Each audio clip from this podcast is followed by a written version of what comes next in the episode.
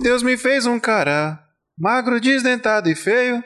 Pele e osso simplesmente, quase sem recheio. Quer que tem uma Mas se alguém chamar pra briga e botar a mãe no meio, eu dou porrada 3 por 4 e nem me despenteio. Porque eu já tô de saco cheio.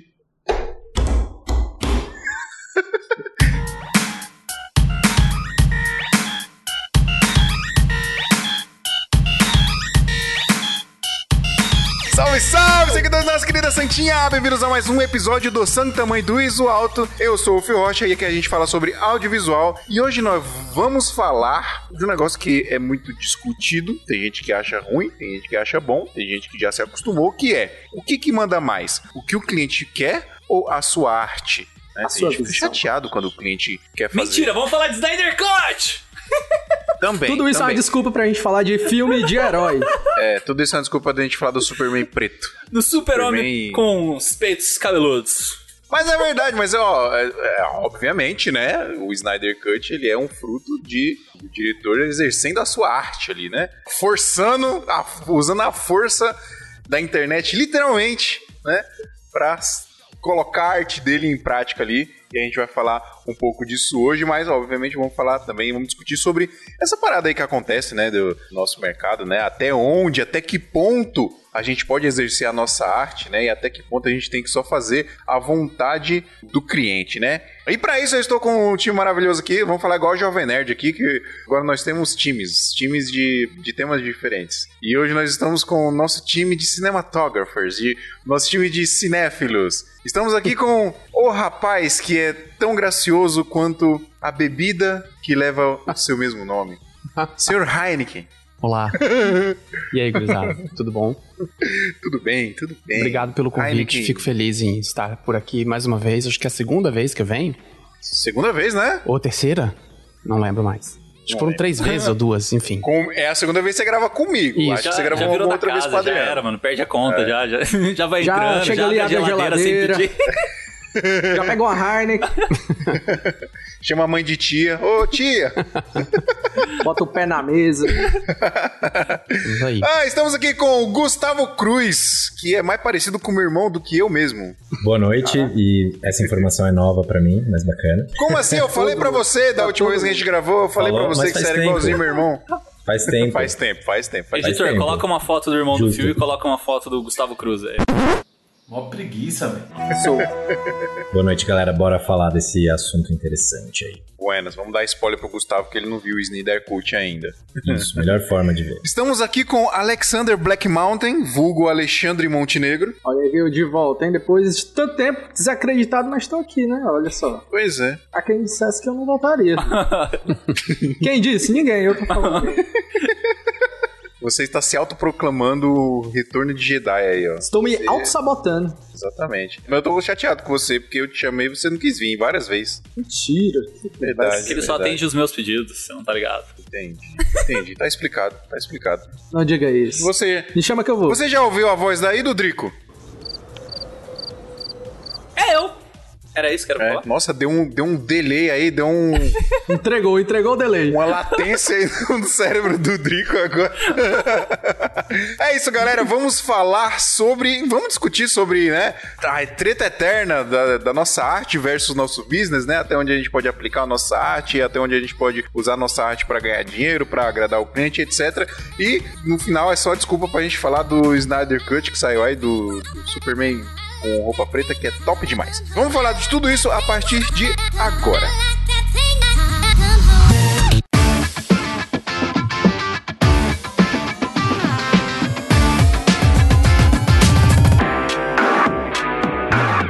Se você que está nos ouvindo no Clubhouse não está entendendo nada, pessoal, a gente está gravando o nosso podcast Santo Tamanho do Iso Alto. E para você que está ouvindo a gente normal aí na edição e quer ajudar esse podcast nunca parar de existir, você pode nos apoiar. Entra lá em santamanhodosalto.com.br barra apoio, aí você escolhe um plano que melhor se encaixa aí no seu orçamento, é baratinho, tem um plano de 20 reais, tem um plano de 15 reais, se você 15 reais por mês, né, se você fizer o plano anual, e em todos os planos você tem 7 dias grátis de acesso ao nosso grupo secreto do WhatsApp, que rola network e a gente fala sobre audiovisual literalmente 24 horas por dia. É isso, Drigo? Verdade, isso aí. Então, beleza, pessoal. Então é isso. Bom, todos assistiram. Quer dizer, todos assistiram. Eu sei que o Gustavo não assistiu o Snyder Cut ainda. O Gustavo ele falou pra gente em off que ele não assiste filme de super-herói. Ele Não gosta. Assistiu o Adam's Ele Cut. que é, é, ele falou que é, que é filme pra, pra criancinha. Mentira. É querendo me arrumar uns inimigos, né? Mas eu tinha, eu tinha um vídeo no meu canal que ele foi bloqueado até, mas era um vídeo chamado Por que eu não gosto do Zack Snyder? E o vídeo caiu. Você não Caiu. gosta do Zack Snyder? Não. Não, não é, não é que eu não gosto, né? Não, não, Cada não. Você obra é uma é a obra. morte do cara, mas é não gosta. Você fez voodoo do Zack Snyder, é isso mesmo?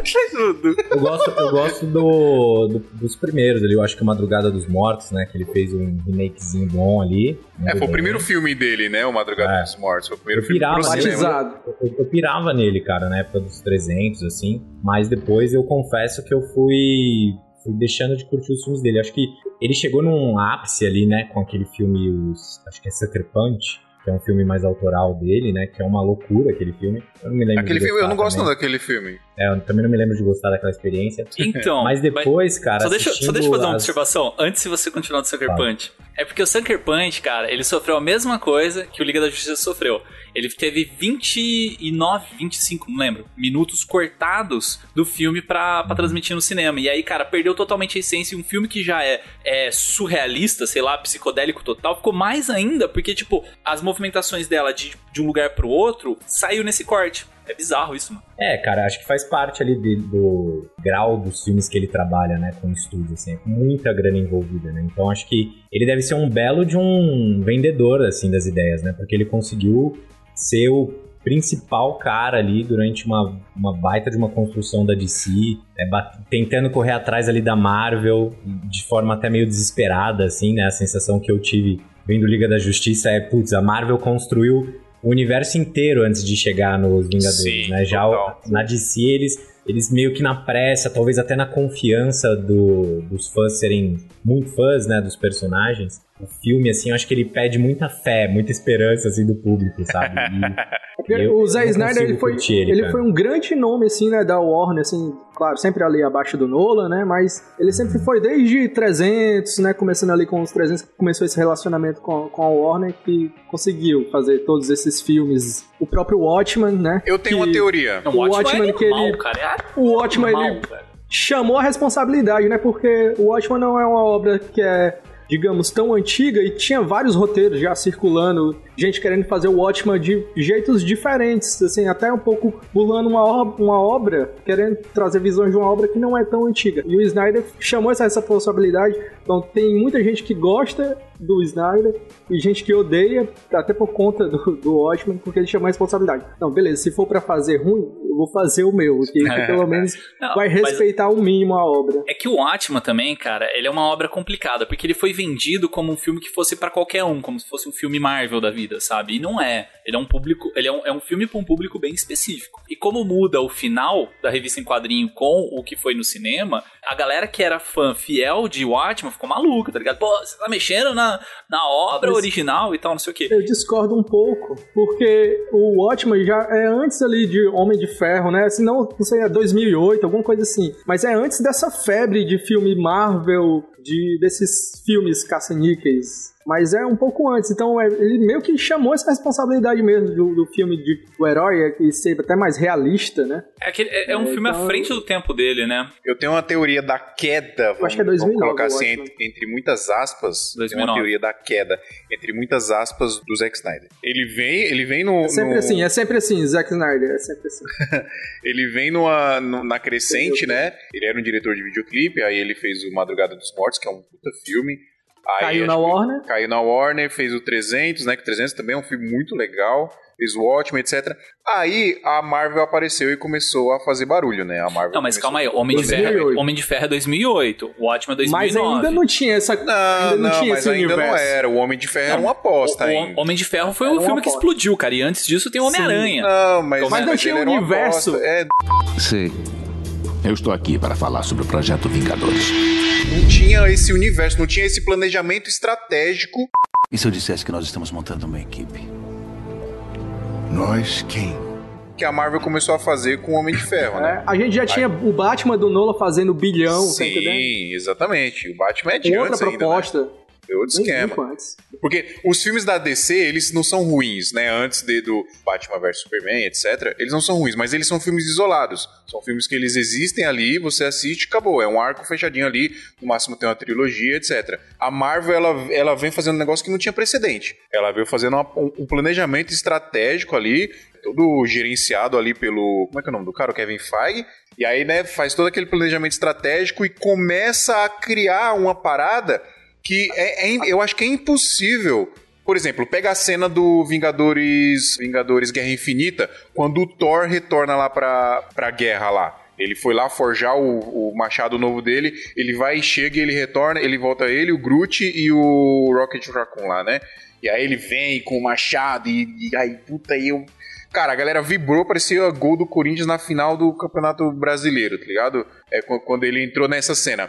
É impossível você causar essa situação que foi causada com o Thor chegando ali em um filme só. Porque você tem todo um background do Thor de, sei lá, quatro, cinco filmes atrás. Então, por conta de todo esse planejamento, você tem uma construção de personagem muito mais sólida, vamos dizer assim, no cinema, né? E aí, quando a DC começou a ver isso acontecendo, eles falaram: a gente precisa correr atrás do prejuízo agora. A gente precisa fazer isso. A gente precisa fazer igual. E aí tem até uma, uma frase que o Zack Snyder falou numa entrevista. Eu não vou lembrar exatamente como ele falou, mas o sentido da frase era: a parada começou a arruinar quando a DC quis fazer o que a Marvel estava fazendo. A DC tinha que fazer a parada dela, a parada deles, né? E cria um bagulho novo aí. Se for fazer igual o que os caras estão fazendo, não vai dar certo. Primeiro porque eu acho que a Marvel, principalmente o Kevin Feige, ela controla muito o que vai ser mostrado no filme, mas da forma certa. né? O diretor ele tem uma certa liberdade ali, mas se você for pegar, a maioria dos filmes da Marvel são filmes de produ- produtor, né? Tanto que eles pegam diretores que não são tão famosos, etc., porque eles querem ter esse controle. Eles precisam ter uma unidade, né? Exato. eles precisam passar essa sensação de estarem todos no mesmo universo. né? O grande, assim, às vezes, eu vou falar assim, o grande problema. Eu, eu acho que eu já perguntei isso pra, pra vocês aqui em algum outro episódio, não, não tenho certeza. Mas é o seguinte: no Oscar lá, de. Ah, sei lá, o Parasita ganhou o Oscar de melhor filme, certo? O último Oscar que, que é entregue, na teoria, é o principal, é o maior. Quem é que sobe lá no palco pra receber o Oscar? É o diretor? Quem é? Quem recebe? Realmente, De melhor São filme. sempre os Melhor produtores. filme. São sempre os produtores. Os produtores executivos, né? a galera que. Eu acho que tem uma, tem uma questão que a galera é muito, é muito comum se dis- dissociar essa ideia, né? Então a gente tem- que tomar cuidado, né? Tem duas questões, eu acho que já foi falado aqui, que eu queria apontar. Eu temo muito com a concepção de que existem filmes que são caça-níqueis e existem filmes que são de arte. Eu, eu, tendo, eu tendo a não entender bem essa história. Pra mim, que vivo disso, todo filme ele é pra ganhar dinheiro, porque é trabalho.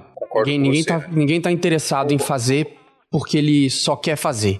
É claro Tem um que brasileiro dentro... aí que, que é assim. Não, é claro mas- que dentro do, do escopo gigantesco da, da variedade da humanidade, é óbvio que você vai encontrar sempre exemplos para qualquer coisa de exceções que só provam a regra, porque toda regra tem sua exceção. Então o trabalho é o trabalho. Todo filme, ele é prepotente, ele quer fazer, ele quer ser famoso, ele quer ser conhecido. Então muitas vezes as pessoas ficam falando esses conceitos que são humanos com obras de filmes, né? Tipo, ah, esse filme é muito prepotente, ele quer ser muita coisa. Todo filme quer ser muita coisa, todo mundo quer pagar suas contas com o trabalho que faz. Então, todo filme tá, tá visto que ele tem que ser abarcado por um monte de gente, visto por um monte de gente o máximo possível. Os mais espertos ou os mais comercialmente mais treinados tendem a focar o target, o, o público-alvo específico e fala, cara, se a gente bater nessa galera especificamente com esse tipo de corte, com esse tipo de ator, com esse tipo de coisa, a gente tem um sumidouro de dinheiro do desdobramento da bilheteria, né? Tipo, eu vou ter mais action figures pra vender, mais camiseta, mais caneca e tudo mais, né? E aí, enfim, é, esse é o objetivo da, da indústria de qualquer maneira. Então, todo filme, ele é do filme do produtor. A Liga da Justiça do Zack Snyder, que é como oficialmente o nome do filme é, ele é produzido pela Débora, a Débora Snyder, né? Tipo, ele é produzido em família. Ele é da família, ele é um filme dele. Mas ele não é um filme do diretor. Ele é um filme dos produtores. São os produtores é que decidem, são os produtores é que caminham pro lado que vai, assim como o Alexandre falou. Se o filme ganhar qualquer prêmio de o melhor filme, quem recebe é quem é o dono. É quem tá assinando, tipo, eu quem botei o dinheiro aqui, se der errado, o problema é meu. E se der certo, o lucro é meu também. O diretor, muitas vezes, ele entra como a cara midiática que o filme tem. para dar entrevista, para falar qual é a visão criativa, para falar o que os executivos de gravata lá, que não querem ser famosos, que não querem aparecer, que você nem conhece as caras, essa galera que ganha o dinheiro com aquilo lá. E quem ganha a fama do glamour, às vezes, é o diretor. Claro que existem muitos diretores que evoluem na carreira e também se tornam produtores dos próprios filmes. O Zack Snyder é um, que ele decide os filmes que vai fazer, porque ele investe dinheiro e passa a ser o produtor. O Tarantino é outro. Cara, então, dono do filme. É, ele acaba participando do processo. O Tarantino participa até do processo de, de edição do filme, né? Ele está dentro da montagem do filme, né? O, o, o Jorge Furtado, no Brasil, para dar um exemplo aqui, também é um, é um, cara que participa de toda a cadeia. Ele está desde o Tem início ao final ali É, e aí o filme tem muito mais cara para ser mais autoral. Do outro, na outra vez que eu participei, eu citei o Javier Dolan, do Lawrence Anyways, que pra mim é um brilhante diretor, maravilhoso. Ele também, ele participa do production design, ele faz cenário, ele edita o próprio filme. Então o filme fica com a cara dele, com a posição dele. E nesses casos, é que eu acho que dá pra gente falar, tipo, ah, essa é uma visão do diretor. Porque, de fato, ele tá lá na escrita do roteiro, que é 80% da cara do filme, até o corte, até a distribuição, muitas vezes, até as entrevistas e às vezes até o trailer, porque o filme é vendido por um departamento que não é departamento de produção, né? O departamento de de pós ou outra galera que faz. Então a gente tem, então, tem que tomar cuidado com essas nomenclaturas, porque às vezes a gente sai falando. Então, mas aí você tá falando certo. de um cinema autoral, né? Um cinema. Entraria como um cinema autoral, né? Porque ele é o autor, ele é o produz, ele dirige e tal. E, e como que a gente pode diferenciar então com a liberdade do diretor? Sabe? Tipo, é, a diferença. Queria, é, existe o diretor profissional, que, tipo assim, que é o cara executor, digamos assim, ó que o cara vai lá, banca e faz dinheiro, e, e tem o diretor artista, uhum. tem, existe essas duas figuras. Ou, ou é, é, que pro Você cara ser artista, o cara tem mesma... que ter liberdade, né? Então, por exemplo, o Taika Waititi, né, que a gente tava falando de Marvel, ele fez o filme uhum. do Thor Ragnarok, cara, é o filme que mais é discrepante, assim, dos filmes, pelo menos do Thor, assim, de comparação, né? E é um filme uhum. é bem que a gente chama de autoral, porque o, o Taika Waititi meteu o B dele em tudo ali que, que, ele fez. Só que não é autoral aquilo, para mim, tá? Não é autoral. É que ele teve uma grande liberdade para ele executar aquilo que ele tinha em mente, né? Porque aí Até entra onde a... vai essa liberdade? É, e aí entra aquilo que o, que o Heineken falou, né? Tipo assim, o produtor ele está dando liberdade porque ele vai ganhar mais com isso, talvez, né? Então a estimativa do cara, vou dar liberdade para ganhar mais dinheiro, né? Mas aí é, é um é um, cine, é um filme que tem liberdade, assim como o, Snike, o Zack Snyder. É um filme que tem liberdade, mas eu acho diferenciado de um filme que é autoral, completamente autoral. Não sei, posso estar falando besteira aqui. Não, não tá não. assim, eu, eu, penso, eu penso o seguinte: Também, né? eu, eu, não quero monopolizar demais, mas assim, é, é uma questão de nomenclatura. Eu sou bem chato com essas questões de nomenclaturas. Eu entendo uma dificuldade do aspecto de autoral. Porque quando fala que é um cinema autoral, você está querendo dizer o quê? Você tá, se você está querendo dizer que ele tem a cara do diretor ou a diretora, para mim, eu, eu entendo que ela provavelmente escreveu o roteiro. Porque se não tiver escrito o roteiro, é muito difícil não ter é, ele ser autoral. Ao mesmo tempo que, por exemplo, o Thor Ragnarok, é, ele, não é, ele não é produzido pelo Taika e nem é escrito pelo Taika. Ele é só dirigido pelo Taika. Então, assim, ele não é avis... ele, é, ele poderia ser, eu tenho uma história, eu tenho uma ideia e eu quero chamar um diretor que vai vir aqui executar o meu trabalho que foi o que eu escrevi, do jeito que ele achar melhor, da visão dele deste meu trabalho, que é o meu, eu sou o autor dessa obra, né, tipo do filme, da escrita do filme, e ele vai dar a visão dele. E muitas vezes, e como o Alexandre colocou, Existe sim a função do diretor, e o diretor ou a diretora que vem só trabalhar como diretora, ela é, ela é artista também, gente. A gente não pode achar que artista significa só quem tem a mente criativa livre da liberdade do dinheiro. Isso é uma falácia equivocada que a gente tenta associar quem vende e vive disso, a galera da mesquinha da grana, capitalista, e quem vive de amor, da visão criativa, são os artistas. Não, não, não, não. Artista é quem paga a conta com arte, ponto. Se você paga a conta fazendo arte, você é o artista. É simples assim. Então a gente tem que entender que o, o, o, diretor, que é um artista, que é chamado por uma produtora para dirigir somente, e eu dou o, o, briefing, ele é um artista de briefing mesmo. Tipo, ó, você vai dirigir o filme, mas tem que ter uma cena de corte com 50mm, todas as aperturas vão ser usadas com um ponto, todas as lentes são 1.4 e a gente tem uma, um acordo com a Alexa e vai ser tudo a mini. Você não vai mexer nisso. Eu, ah, mas eu tinha pensado em fazer um foco mais claro tal. Não. A gente Tchau. quer isso. Vamos chamar o E ele vai dar.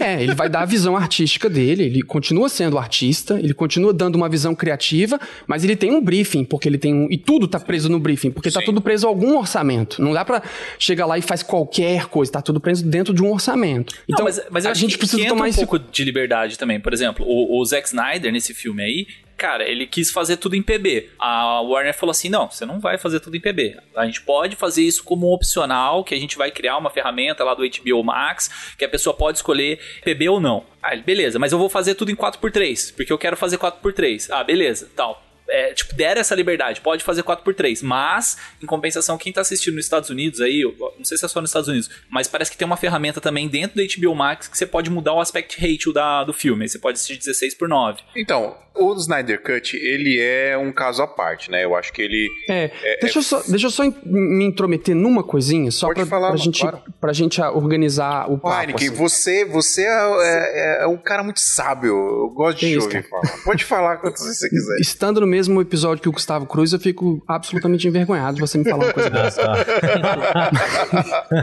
Mas assim, é, é o seguinte. Tem uma história que eu não lembro se eu contei isso da outra vez, mas se não, eu vou contar de novo. Se sim, eu vou contar de novo. Quando é, eu acho, eu acho, posso estar enganado, mas eu acho que foi o Exorcista, quando o Exorcista foi ser lançado nas salas, é, eu vi isso de um diretor e professor aqui. A produtora pensou, filme de terror dá pra fazer uma parada muito legal. Vamos botar umas, umas ambulâncias na entrada do cinema. E aí tinha umas ambulâncias, tipo, só isso. Contrata umas ambulâncias e bota as ambulâncias lá. Aí a galera, tipo, olhou aquilo e, e aí deu notícia no jornal, cara. Tipo, o filme é tão bizarro, de, de causa tanto medo, que tem até ambulância na frente. E, de fato, as pessoas passaram mal. Até por causa disso também, né? Tipo, as pessoas viam uma ambulância, elas entravam no cinema com pânico. Caraca, esse filme é demais. Efeito E é uma de jogada de, Blair, né? marketing. É, e as notícias eram assim: o filme foi tão violento que foi preciso colocar aquilo. Foi, essa é a notícia. Mas na real, a verdade é: a produtora decidiu jogar esse buzz no- no- no- nos jornais, sabe? Tipo, o filme é uma indústria. E ele trabalha com marketing. Então, quando o Adriano colocou, não, o Zack Snyder queria fazer PB. Eu não sei, Pra mim, se ele chegar pra mim e me pessoalmente falar, porque eu só acho que o Gustavo Cruz que conhece ele porque foi o único que disse que não gosta dele. Eu não conheço ele pessoalmente. então, eu não posso dizer isso.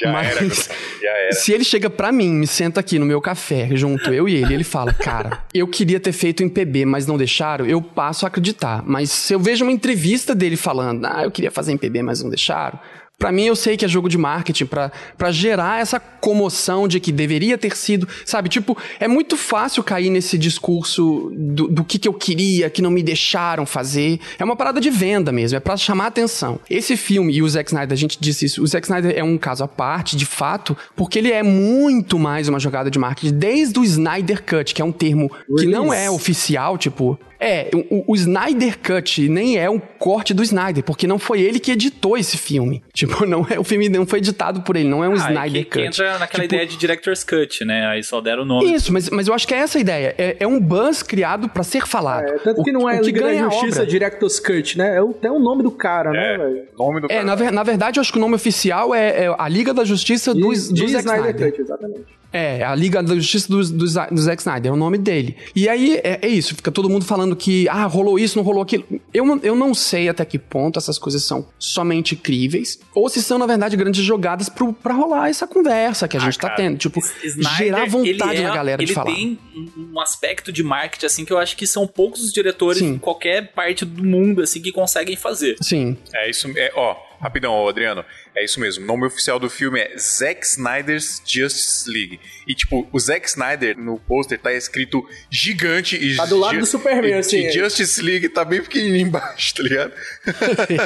Ah, cara, mas foi, foi um buzz, eu acho que assim, que não tem o que falar, porque foi todo o mérito do, do Zack Snyder. Mas é, é- eu queria até puxar pra, pra um outro caminho, assim, só pra gente pensar um pouco também nessa questão de buzz, assim, do da galera intrometer e, e fazer com que os produtores mudem a cabeça, porque eles podem ganhar mais dinheiro. né? Teve o filme do Sonic, que teve mudança completa no 3D do, do filme, porque a galera tava pedindo que mudasse o Sonic, porque o Sonic tava muito feio, né? Não sei se vocês lembram. Tem alguns outros Uhum. filmes também, né? Eu listei alguns assim que eu, que eu fui lembrando. Tem um vídeo aí do Gustavo que fala de Apocalipse Now, por exemplo, que teve a versão do diretor, que eu nem sei se foi realmente tão pedido assim, mas Blade Runner, por exemplo, foi, cara. Blade Runner a galera pedia porque tinha aquele negócio assim de, tipo, pô, existem outras versões, existe uma versão secreta que eu não assisti. Aí sai o Director's Cut, É né? hoje sai. É, então, o que, que vocês acham dessa questão de, de. Tanto do Director's Cut, né? De existir uma versão a mais disso, como mesmo da indústria, dos produtores, assumirem o que o público tá pedindo. Ô, Adriano, pra responder essa sua pergunta aí, eu, eu quero vo- voltar um pouquinho Diga. e refletir um pouco sobre essa parada do diretor ele ter ou não liberdade artística dentro do filme dele. Eu acho que cada caso é um caso. O Heineken falou uma parada que faz muito sentido da parada do, do filme. É autoral, não é? Enfim, mas cada caso é um caso. Vai ter diretor que vai sentar com o produtor e vai, vai negociar com ele ali. E vai falar, cara, ó, vamos fazer, ó, eu vou até aqui e você vai até aqui, tá ligado? Vamos negociar. Agora, a moeda de negociação do diretor é a popularidade dele. Não adianta um cara que tá começando, tá fazendo os primeiros filmes dele ali, não tem popularidade nenhuma, não deu dinheiro nenhum pra produtor nenhum, pra produtora nenhuma, ele querer ir lá e exercer a arte dele lá, totalmente livre, etc. É diferente, por exemplo, de um Steven Spielberg de ir lá faz- fazer um filme. Óbvio, Steven Spielberg ele já tá no patamar que ele tem a produtora dele, quando É, ele faz um filme, é o um, cara é um era o filme único, dele, né? o único cinegrafista, oh, desculpa, ele é o único cinematographer que, que conseguia fazer com que o, o- a produtora filmasse em película, cara. Todo mundo no digital, ele era o único que fazia Não, mas é película. O porque cara ele é, é ele, né? É, é o cara. Então é diferente. Do, ó- olha o peso que você tem do cara chegar pra uma produtora que vai produzir um filme e falar: Ó, eu quero fazer o filme assim, assim, assado, tá? Um grande exemplo disso é pro- o próprio George Lucas, né? Porque no momento ali que a- as distribuidoras quiseram começar a se intrometer mais, então ele fa a querer impor mais as coisas, ele falou, ah, beleza, então me deixa aqui pelo menos com o merchandising aqui e vocês É. ficam Ah, então não, mas aí isso foi é negociação. Eu- eu- é negociação. Eu- então, Sim, acho que negociação, Eu acho que o negociação. lance que o Phil tá falando é mais bater o pé, por exemplo, no filme do Homem-Aranha 3, que é do. Ah, esqueci o Sam, Sam Raimi. Cara, ele, bateu, bateu, bateu em cima que ele queria o filme daquele jeito. O produtor falou: Não, cara, o filme é meu, eu vou fazer do meu jeito, eu quero que tenha o Venom e tal. Aí virou aquele caos que tudo, porque ele abriu as pernas. Ele falou: Mano, não adianta eu comprar essa briga porque eu não vou ganhar. Então, eu- Então, eu, eu acho aí- que é muito dessa importância que o Phil Isso falou. aconteceu com o Zack Snyder. Eu comecei a falar da decadência do Zack Snyder dentro da, da DC, da Warner, que eu acho que foi justamente isso que aconteceu. Veio a Marvel com aquele planejamento, a DC quis copiar, e aí o Zack Snyder tava no meio. E o Zack Snyder, ele é um diretor forte. A moeda que eu falei de negociação do Zack Snyder, ela é valiosa, porque ele é o Zack Snyder. Deu muito dinheiro com 300, ele deu muito dinheiro com Watchmen, tendo as críticas ou não. Então, a moeda de negociação, o, a- o bolso do Zack Snyder tava cheio na hora de fazer essa negociação. Aí ele chega no estúdio que tá desesperado querendo copiar o concorrente, aí ele compra uma briga com o diretor. Tá? Imagina você, você é o Zack Eu não Snyder, entendi, eu não entendi. você é o Zack Snyder, você tem muita moeda de negociação no seu bolso, porque você é o Zack Snyder. Aí chega um estúdio e fala assim: não vamos fazer nada que você quer, tá? Só filma aí, tá? Isso deve afetar até o ego do cara, sacou? Porque o cara. Até ele- porque ele queria fazer dois filmes. tinha- Exato, ele tinha todo um bagulho planejado na cabeça dele que ele teve essa liberdade no começo. O estúdio chamou ele e falou: Zack, vamos fazer um bagulho da hora aqui? O super-herói? Porra, vamos, vamos Superman, fazer tal, né? não sei o quê. Primeiro E ele é o Zack, ele é o Zack o Snyder. Não, Ele vai. É. Aí no meio do caminho acontece a Marvel. E aí, a- aí chega a, a Warner e fala: Ô Zack Snyder, sabe aqueles bagulho que a gente falou pra você lá no começo? Esquece, Esquece. aí, mano.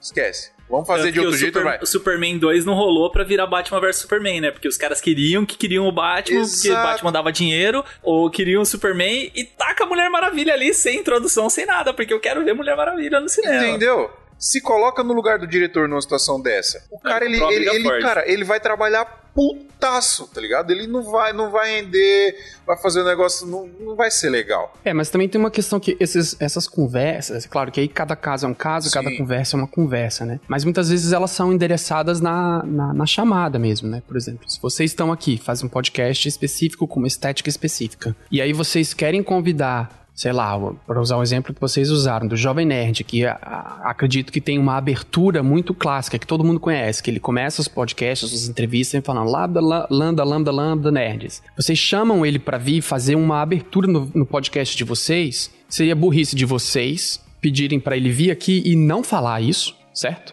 E ao mesmo tempo, se vocês chegarem, ah, eu quero que você, a gente vai contratar vocês para você vir aqui falar isso, para fazer uma abertura pra gente, só que eu não quero que você faça a sua abertura clássica. Ele pode falar, cara, eu não vou, porque, tipo assim, é a minha abertura, é o meu, entendeu? Entra num aspecto da conversa, não é que o cara tá lá no set para dirigir o filme, tá com uma ideia na cabeça e vem a produção atrás e fala, então, não pode fazer isso. Isso já foi acordado muito antes. Né? Então é importante a gente também lembrar que. Será, que... Heineken? Será que na ordem das coisas já não, já não tinha um contrato antes, que aí eles começaram a mexer e aí deu toda a treta no meio? Cara, eu e não aí sei. toda essa treta é desgastante. Então, não tem como Então, a gente é saber. que- É, eu É não que- sei, eu não sei. Pra É. mim me parece assim, o dinheiro, o dinheiro manda. Sim, sim, o, o dinheiro manda. Mas é que o problema da gente falar do Zack Snyder é que é especulação pura. E aí, tá precisando comprar equipamento ou fazer upgrade e não sabe o melhor lugar pra fazer isso? Na Brasil Box, além de ter um atendimento excepcional que vai te direcionar a adquirir o melhor equipamento para sua necessidade, você ainda vai ter a melhor negociação, podendo pagar em até 12 vezes sem juros ou negociar aquele valor à vista que só a Brasil Box tem. Receba o seu equipamento em casa ou no trabalho com total confiança e segurança. A gente aqui do SMIA garante isso pra você. Se você entrar no site e não encontrar o equipamento que você procura, é só entrar em contato com eles que eles podem providenciar isso pra você, contando o valor de frete e o valor de importação. Quer comprar equipamentos de filmagem e fotografia com o melhor preço, melhor prazo e o melhor atendimento? Brasilbox.com.br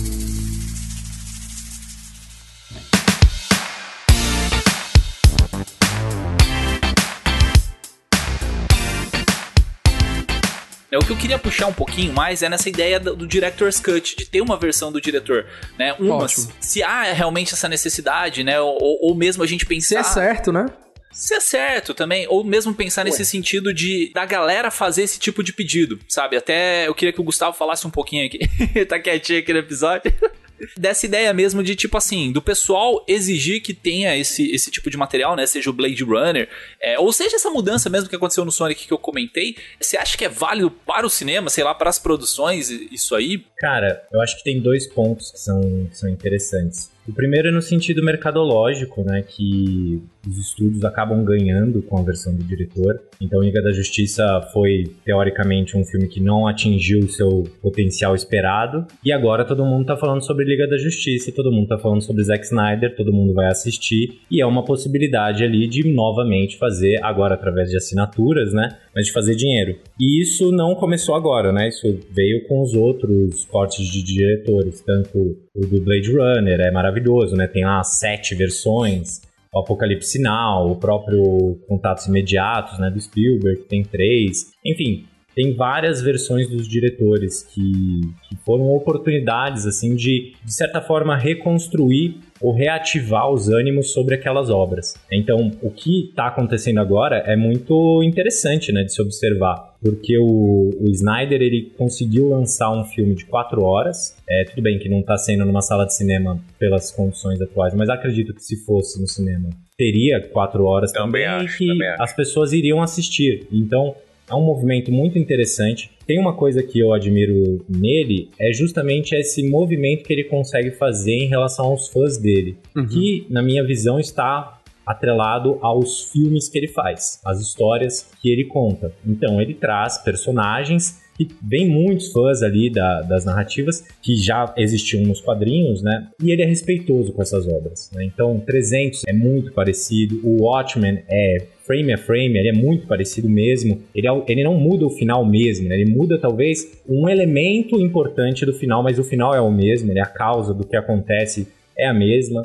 Eu adoro Watchmen, inclusive, né? Gosto do filme, acho que é uma experiência visual e cinematográfica muito interessante. E aí o cara conta histórias do Superman, do Batman, sabe? Então, tipo assim, ele vem, não é só o Zack Snyder e o que ele apresenta, mas também o, o que ele, quais assuntos ele trata ali. Então esse movimento ele é muito legal para os estúdios e também para os diretores que têm uma oportunidade ali de mostrar o corte deles, porque deve ser realmente muito difícil você lançar um Liga da Justiça. A quantidade de pressão, pressões diferentes que devem acontecer complexo, são, né, cara, é não só a Marvel, mas são os fãs, é o tempo, né, para você construir uma boa narrativa com tantos personagens. Ele teve problemas gravíssimos né, na vida pessoal dele também, precisou se afastar do projeto. Então, é um caso à parte, mas a gente tem vários outros cortes de diretores que representaram não só uma oportunidade do diretor colocar ali e falar, ó, de fato essa é a minha perspectiva sobre essa narrativa, mas também para o estúdio reativar o público em relação àquilo.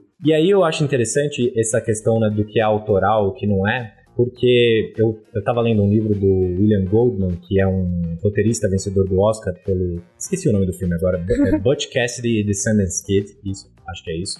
Ele venceu o Oscar e aí tem um, um capítulo nesse livro dele que ele fala sobre o cinema de autor. E ele é de Hollywood, né? De roteirista hollywoodiano e tal. E ele é, vai totalmente contra isso, né? Que foi um movimento ali que começa com alguns críticos na França, na década de 40, 50, não sei exatamente, e que foi completamente abraçado por nomes muito fortes, como Truffaut, Godard, que eram críticos e acabaram virando diretores, que acreditavam que no filme, o filme era uma representação da visão de um autor, que é o diretor, nessa concepção dessa filosofia que eles levantaram. E aí isso ficou muito forte. Tem até um livro que é maravilhoso, que se chama Hitchcock Truffaut, que é uma pesquisa do Truffaut, uma, uma entrevista do Truffaut com Hitchcock, que durou anos, assim, e é um, uma baita aula de, de direção, assim, é muito legal assistir os filmes do Hitchcock e ler o livro. Mas o que, que o, o Truffaut estava fazendo ali? Ele defendia que o Hitchcock era um grande autor, era um diretor extremamente autoral. E aqui, aqui, né? E lá nos Estados Unidos, o Hitchcock ainda era percebido como apenas, apenas entre aspas, né, um diretor de filmes famosos. Talvez o que a gente poderia comparar hoje a diretores como Nolan, como Zack Snyder, que falam com grandes públicos, né? No quesito de alcance. Sim. E o Hitchcock ele era considerado apenas como um diretor comercial nesse sentido, assim, como eles viam dentro dessa filosofia. E o que eles defenderam? Não, Hitchcock é um baita, baita artista, um baita autor. Os filmes dele, Psicose, Vertigo, enfim, um corpo que cai, é, um corpo que cai, Vertigo é o mesmo. Eles representam a visão artística do diretor. Ainda que seja uma arte coletiva, estão todos lá para realizar a visão do diretor. Uhum. E aí, William Goldman, no seu livro, diz que isso é uma grande besteira. Vejam, é um cara também vencedor do Oscar. Então, assim, Dei o exemplo dos caras que super bombaram também com seus filmes, e o outro cara que também deu super certo, né? Então tem muito isso, né? A questão da sua visão, da sua perspectiva. Você acha que o filme é do diretor ou você acha que o filme é um, um resultado de um trabalho coletivo? É um é. resultado de um trabalho coletivo de qualquer forma, claro. claro. Mas a grande defesa dessa tese, né, deles é de que o diretor carrega a visão do filme. Então, estão todos lá para contar uma história e quem decide como essa história vai ser contada, né, em toda a complexidade do cinema. É quem bota o dinheiro.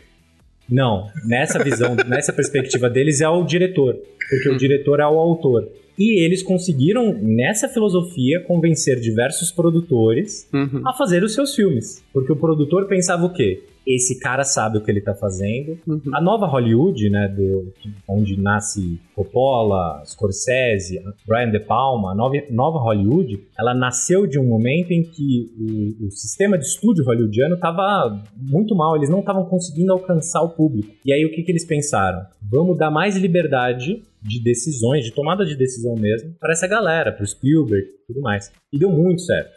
Então, filmes como o Taxi Driver, enfim, a década de 70 ali nos Estados Unidos e 80, né? 80 a gente já vê uma mudança dos filmes ali, né? Outros, outra pegada, mas eles começaram a dar mais liberdade para essa galera.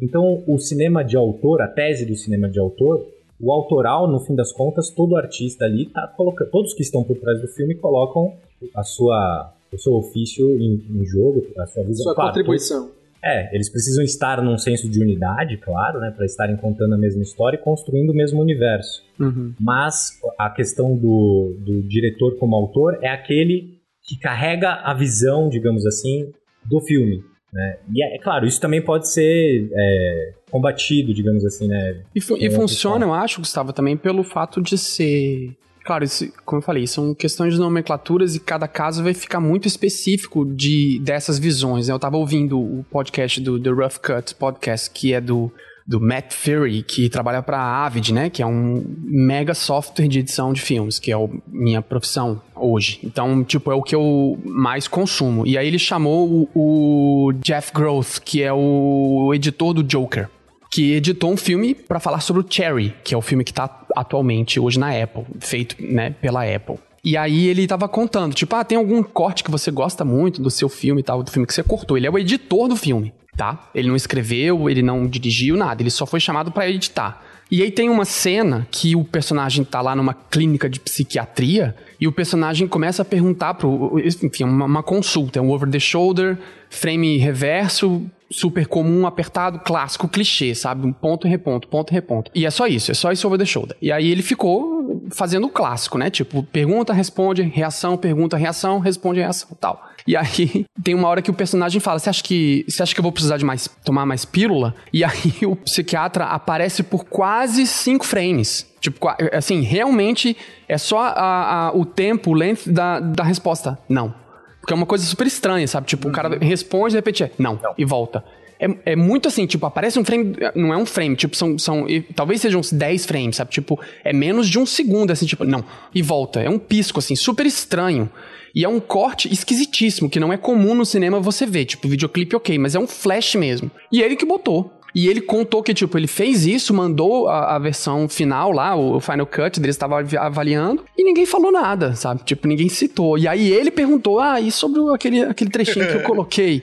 Aí os diretores que... Os diretores são os diretores do Vingadores, né? Os irmãos russos. Uhum. Aí eles falaram, ah, a gente viu aquilo, achei muito legal, tipo, tem tudo a ver com a ideia, né? Tipo, a resposta burocrática da, da do médico, tipo, é dane-se, sabe? Tipo, é só uma coisa assim. Achei ótimo. E é uma coisa esquisitíssima de ver, é uma proposta artística super estranha que não partiu do roteiro, porque não tá escrito, não partiu do diretor, não é a visão do diretor, é a visão do editor. Só que no bojo do filme vai passar como um filme maravilhoso, com excelente edição, com uma excelente visão. E esse artista que fez, nunca, se não fosse esse podcast, por exemplo, a gente nunca ia saber dessa coisinha que ele botou, ninguém proibiu ninguém cortou, porque alguém poderia ter dito, não, tá demais. Deixa aparecer o cara normal, fala não, depois volta pro outro. Ele poderia, né? Que talvez tenha acontecido várias outras vezes. Então, às vezes também fica escondido nisso, porque quando você contrata o editor, e aí mesmo que o Gustavo tenha dito, que esses, eh, o Brian De Palma, é, o Scorsese, que tem essa liberdade, mas de qualquer maneira eu ainda concordo mais com o Phil que falou que no fim das contas quem manda é o dinheiro. Porque quem tinha o dinheiro deixou a liberdade, mas, mas quem dá a então, liberdade é na verdade é... quem tem a liberdade, né? Tipo, olha, eu que, tenho... olha que interessante nesse caso aí, o Heineken. Um bom diretor, aí a gente pode colocar um bom gestor, um bom líder, porque o diretor ele, ele é isso, né? O cara que vai gerenciar tudo que tá acontecendo ali. Uhum. O cara, quando ele é, ele é é, não sei se, é, se ele é bom por causa disso, enfim, mas ele tem humildade de saber ele tem humildade de permitir que os outros artistas que estão envolvidos ali participem de forma ativa no processo criativo, é muito legal. E nesse caso aí, por exemplo, os, os irmãos Russo, eles tiveram a humildade de enxergar que aquele editor fez um negócio que eles acharam, oh, peraí, é interessante isso aqui. Uhum. Aí eles deixaram lá. Pô, legal. Mas eles têm o controle artístico daquilo ali. Então, Sim. Então eles poderiam mandar de volta pro editor e falar assim: mano, tá estranho isso aí, corta isso aí. E aí o editor ia ter que cortar. Entendeu? É. Então eu acho que. Até porque eles já contratam vai... esse cara esperando que ele traga essa visão dele, né? Tipo, ó, tem uma parcela da criação que eu não vou ter e que vai, ter, vai estar na sua responsabilidade criar Total. e fazer, né? Cara, vamos trazer para o nosso mundo aqui. A gente fechou para fazer uma publicidade um tempo atrás e eu conheci um cara no Instagram que, que fazia render em 3D e tal. Eu achei fantástico o trampo dele, assim. Eu ficava zapeando no Instagram dele, assim, vendo os trampos dele. Muito foda. A gente fechou essa publicidade, precisava ter uma parada em 3D no filme. Era um, uma coisa de 8 segundos, que uma pastilha entrava dentro do motor, assim, e era tudo em 3D. E aí eu chamei esse cara. E aí eu falei, mano, é o, é Vitor. Vitor Lavor. Falei, Vitor, é para fazer isso, isso e isso. O que, que você acha? Aí ele, legal, mano, eu vou, vou fazer uma... Eu falei, mano, faz uma parada aí e manda pra mim. Aí ele fez o storyboard lá bonitinho, eu falei, é isso, mano, faz aí. Então, eu chamei ele porque eu queria a parada dele no negócio, uhum. entendeu? Uhum. Então tem isso, né? Todo mundo vai dar a sua contribuição claro. artística para aquela parada. Mas a gente não pode negar, né? Que quem tá escolhendo essas coisas é o diretor. E aí, dependendo de cada caso, vai ser o produtor, né? A gente vai pegar da Marvel, que a gente estava falando bastante da Marvel. A Marvel é um negócio que é sem precedente, porque tem o Kevin Feige lá em cima. Então, será que é o, é o diretor que escolhe as paradas? Será que é o Kevin Feige? Será que é a Disney agora? Então, tudo é muito de cada, cada casa, né? É, tem um caso que eu sempre uso como exemplo quando eu tô dando aula disso, ou falando com os alunos, e, e tem um filme que é dirigido, deixa eu ver se eu colo o nome dele. Bjorg Room, que é o The Wife. Talvez o Gustavo saiba mais, porque ele é o que é o cinéfilo. É, Bjorn Ironside. Ironside. do The Wife, né? O que foi com a Glenn Close, que saiu em 2017 ou 16 por ali. O filme é maravilhoso, o filme é lindo, lindo, lindo. E ela é tipo ghostwriter da parada e tal. E aí, tipo, a última, última cena do filme é, é ela sentada no avião. E aí, tipo assim, ela pega os livros do marido, os notebooks do marido, né? Os, os lo- lo- loglines do marido. E ela vê, né, assim, tipo, ela olha pra aquilo e pensa, cara, ainda existe muita coisa pra eu escrever. Ela, tipo, reclina a cabeça e aí a câmera super próxima do olho dela e você sente a esperança. A atriz é excelente, você sente a esperança no olhar dela, olhando pro, pro horizonte, tipo, vai ter muita coisa pela frente ainda. É uma cena brilhante, linda, maravilhosa. Mas se você for ler o roteiro do filme, tipo, a última, a última parte é tipo assim, ela, ela vai pra trás, fecha os olhos e, e segura a respiração por um tempo. Ela, ela abre os olhos muito rapidamente, já tem uma história para começando preenchendo a cabeça dela. Nada acabou. Ela vai continu ela continua sendo uma escritora. Tô lendo toscamente porque eu tô tentando fazer uma tradução ao vivo aqui.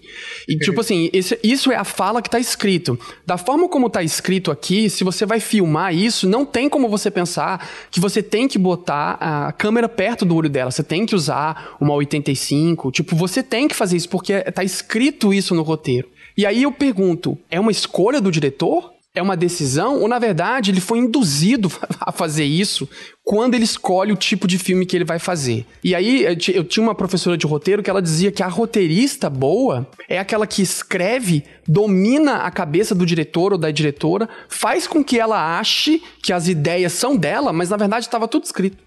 Ah, cara, é, é- é porque um filme, até a gente fala bastante no podcast, ele é construído por, assim, três pessoas principais. O roteirista, que é o cara que faz o antes, o diretor, que é o cara que executa, e o editor, que é o cara que finaliza o negócio. Lógico, você tá falando de várias influências, tá falando de várias pessoas de equipe, mas são essas três etapas principais. O produtor, eu, eu entendo ele mais como o cara que bloqueia, que dá as limitações para que esses artistas consigam trabalhar juntos. E aí, é, até fico pensando, assim, nessa questão de ter o director's cut, né? Porque parece muito aquela questão, assim, de tipo, pô, a minha visão de diretor não saiu realmente no final que eu queria, sabe? Então, será que tem essa necessidade? Será que é realmente importante? Por exemplo, o Zack Snyder era uma coisa necessária? Um, sei lá, um Blade Run- Runner ter sete versões de diretor diferente, assim? Será que é necessário realmente esse negócio, sabe? Isso é um negócio que eu fico pensando, assim. Eu queria, eu queria responder isso aí, mas eu queria que o Gustavo falasse assim, ele queria falar alguma coisa. O que eu ia falar é que eu também não vejo o produtor apenas nessa, ou os produtores, né, nessa posição quase que maléfica, né, de Uhum. tipo,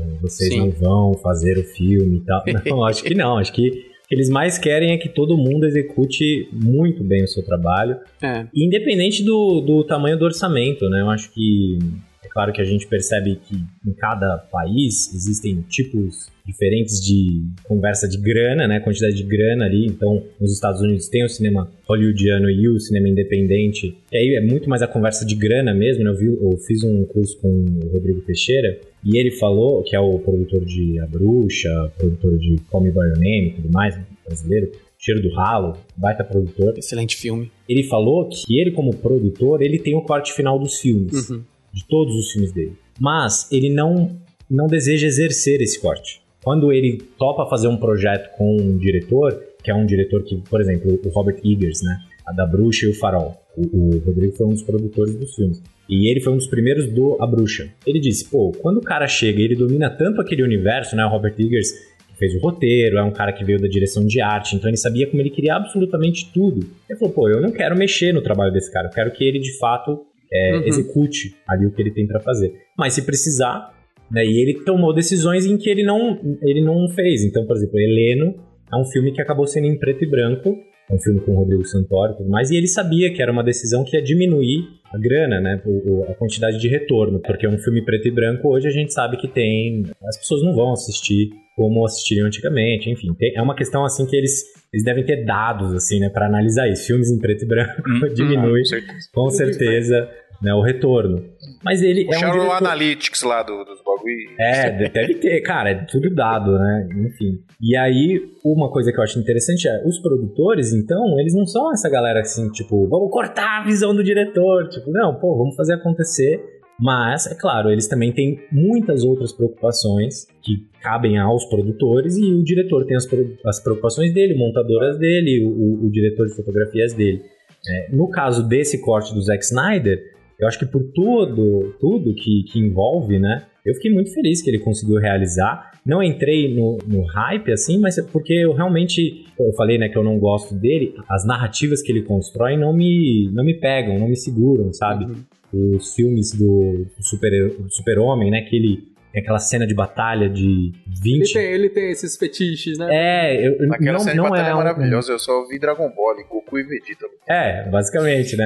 Não, eu entendo que é divertido, mas eu é, não é um diretor que me, que me atrai tanto o trabalho, assim. Mas tenho certeza, e até pela quantidade de tempo do filme, né, que aqui ele conseguiu, talvez, tenho certeza, talvez é bom, né? Mas assim, eu acredito que ele tenha. Eu acredito que ele tenha conseguido expressar a sua, a sua vontade ali, o seu Eu desejo. também acho. E também, também e também acho, como vocês falaram, né, que, assim como o Heineken disse, eu concordo com ele. Acho difícil esse negócio do ele queria preto e branco e não pôde. Eu acho que eles entendem esse, essa conversa do marketing por trás do pote do diretor. Eles sabem muito bem o que eles fazem. E eu acho que o, o Snyder é um dos melhores jogadores nesse sentido. assim. Ele joga muito bem esse jogo. Ó, eu tenho um exemplo de filme que o nome do produtor é, é- aparece mais do que o nome do diretor. Eu tenho um Filmes exemplo de. Que o produtor é o filme. Christopher Nolan. Falando nisso, o Zack Snyder, Não. o Christopher Nolan também é produtor. Mas tem um filme, é, um- é uma série de filmes, inclusive, que o, o, o produtor, não, o produtor, ele é mais, mais famoso do que o diretor. Eu não sei o nome de nenhum diretor desse filme, desses filmes, são vários, né, acho que tem uns cinco, mas eu sei o nome do produtor, que produziu todos eles. Você Que vai é falar Jerry. ou você vai ficar É, falando ele tá pra gente mal- uma hora adivinhar? Não, esse É, suspense tá que vocês- maravilhoso. eu queria que vocês Esse pensem- suspense tá muito bom. É, Você sabe sei, que existe você um- fala de cinco numerar- O nome filmes. disso, o nome disso é retenção, rapaz. Vocês Se têm que estudar marketing digital. filme, você sabe que a gente não vai ter tempo pra isso, né? Porque tem muitos filmes. é no mundo. o. Não, mas ó, é- é- vocês vão, vocês vão sacar na hora. É o Jerry Bruckheimer, do. que é o produtor dos Piratas do Caribe.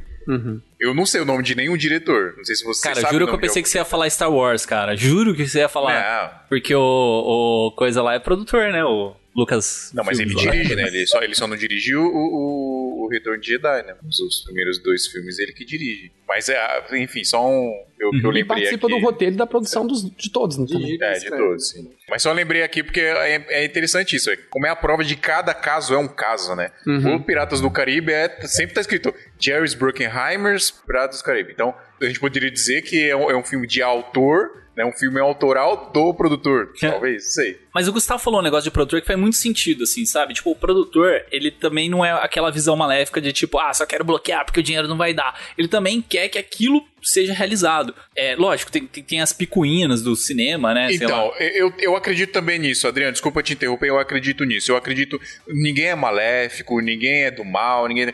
Mas às vezes o cara é incompetente. Isso a gente tem que falar. Não, tem Porque competência. Às vezes, às vezes o cara ele não estuda o mercado, ele não vê o que, que tá acontecendo, ele, ele quer colocar a carroça na frente dos burros e ele faz o bagulho errado. Mas E também tem um é outro fato também. O, o produtor ele serve muito pra segurar um pouco a- o viés artístico do diretor, né? Porque querendo ou não, o diretor tem muito poder ali na mão dele, né? Então, pra ele brisar é muito fácil. Esse negócio do, do, do Snyder de fazer 4x3, de fazer PB, de fazer não sei o que, é tipo brisa que o cara vai tendo, saca? Por exemplo, o filme dele do do Watchman. Cara, o Watchman, ele fez uma série do Cargueiro Negro, pra quem leu as revistas em quadrinhos, cara, Cargueiro Negro faz muito sentido pra história do Watchman, mas não caberia dentro do filme. Então, qual que foi a proposta? Então, vamos fazer uma animação. Você quer contar a história do Cargueiro Negro? Faz uma animação. Então, pra quem comprou o DVD, veio com, essa, com esse conteúdo, né? Além de mais 24 minutos lá de, de cena. Por exemplo, o Senhor dos Anéis, né? Que a gente tava falando lá do Peter Jackson. Cara, tipo assim, o Peter Jackson ele foi genial, porque assim, ele falou, cara, eu quero fazer um filme que vai ter duas horas e, sei lá, 20 no cinema. Aí assustou os produtores, ele conseguiu vender ideia. Mas Mais que isso, quero gravar os três filmes juntos. gravar todos, né? Mas o cara, ele, é, ele já tava com um negócio na cabeça. Ele falou, cara, por que que existe Director's Cut? Vamos pensar nesse sentido. Por que que existe? Pra vender mais DVD. Porque você consegue relançar um filme, seja um Blade Runner, seja um, Apocalipse Now, seja não sei o que, e vai vender mais DVD. E aí você coloca aquelas cenas extras que, cara, não existia antes de ter os DVDs. Você consegue vender mais E DVDs. hoje é, hoje é vender mais assinatura no streaming. É, mais assinatura. Ou, ou você pensa, por exemplo, Star Wars. Star Wars teve tipo, umas 3, 4 remontagens, cara. Por quê? Trocar o, o 3D, trocar não sei o que, trocar não sei o que lá. Por quê? Pra vender mais. Então, tipo, o foco sempre é a venda de mais. E o Peter Jackson, ele teve uma sacada louca, assim. Então, não sei se ele foi um negócio já combinado, mas ele fez os filmes, lançou com duas horas e pouco, mas já pensando com o corte de três horas, né? Então, tem muitas coisas que quando você assiste a versão estendida, que quem iria no cinema não teria, talvez, paciência pra assistir três horas de filme. Tem que ser o cara que gosta muito. Que você assiste a versão estendida, muita coisa é explicada. Por exemplo, a morte do Saruman. Pra quem assistiu no cinema, não entende por que, que o Saruman sumiu da história, sabe? É coisas que é só contada na versão estendida. Então, mesma coisa do, do- dessa lógica do Zack Snyder, né? Tipo, o Snyder Cut, cara, ele tinha que desenvolver cinco personagens, talvez o Superman não, mas tinha que desenvolver a Mulher Maravilha, o Aquaman, o Cyborg, o Flash, tudo num filme só. O Batman, talvez ele tirou um pouco de escanteio porque já tinha toda uma trilogia do Christopher Nolan, então você já meio que imagina. Você assiste o filme, tem poucas cenas que contam quem é o Batman. Né? Então o cara tinha que desenvolver quatro personagens que não tinham ido pra tela ainda, num filme só. E aí, cara, ele filmou muita coisa, muita coisa. Ele sabia que ele tava filmando muita coisa, sabe? Tipo, pra soltar nesse, nesse Snyder Cut aí. E tudo, ele soltou de uma vez. Pô, A única coisa que eu achei meio estranha no Snyder, né, em comparação com o filme, até eu queria é, pontuar isso aí, mas já tá com um tempinho já grande. Mas Vamos é, estourar um pouquinho hoje, André. é, é como que funciona a, a diferença de um filme pra montagem do Snyder. Desculpa, a, a montagem do Joss Whedon pra montagem do Snyder. Porque pra mim, cara, a galera pode meter o pau no Whedon, mas a montagem pra mim do Whedon ficou muito mais bem elaborada. Porque o Snyder, ele te dá mascadinho, como se fosse uma série. Eu acho que até porque é, é, o Snyder Cut foi desenvolvido inicialmente pra ser uma série, né, de seis episódios. E aí, tipo, ele te dá muito mascadinho, passo por passo e tal, não sei o que. O Whedon, ele dá uma brincadeira, ele vai e volta, vai e volta com algumas ações. Então, tipo, tem essa, essa questão, assim, de, tipo, do vender a mais pra vender mais assinatura, vender mais DVD ou o que seja, né, e, e eu acho que o produtor, ele serve muito pra ajudar também, né, no, no diretor a como não extrapolar e o filme não dar fracasso de bilheteria, como, por exemplo, a Aves de Rapina, não, é a Esquadrão Suicida, que a galera agora tá toda na- no boicote de, tipo, ah, agora que a gente quer uma versão do diretor de, de sei lá, de Esquadrão Suicida, mas porque, tipo, foi vendida uma ideia e acabou saindo outra e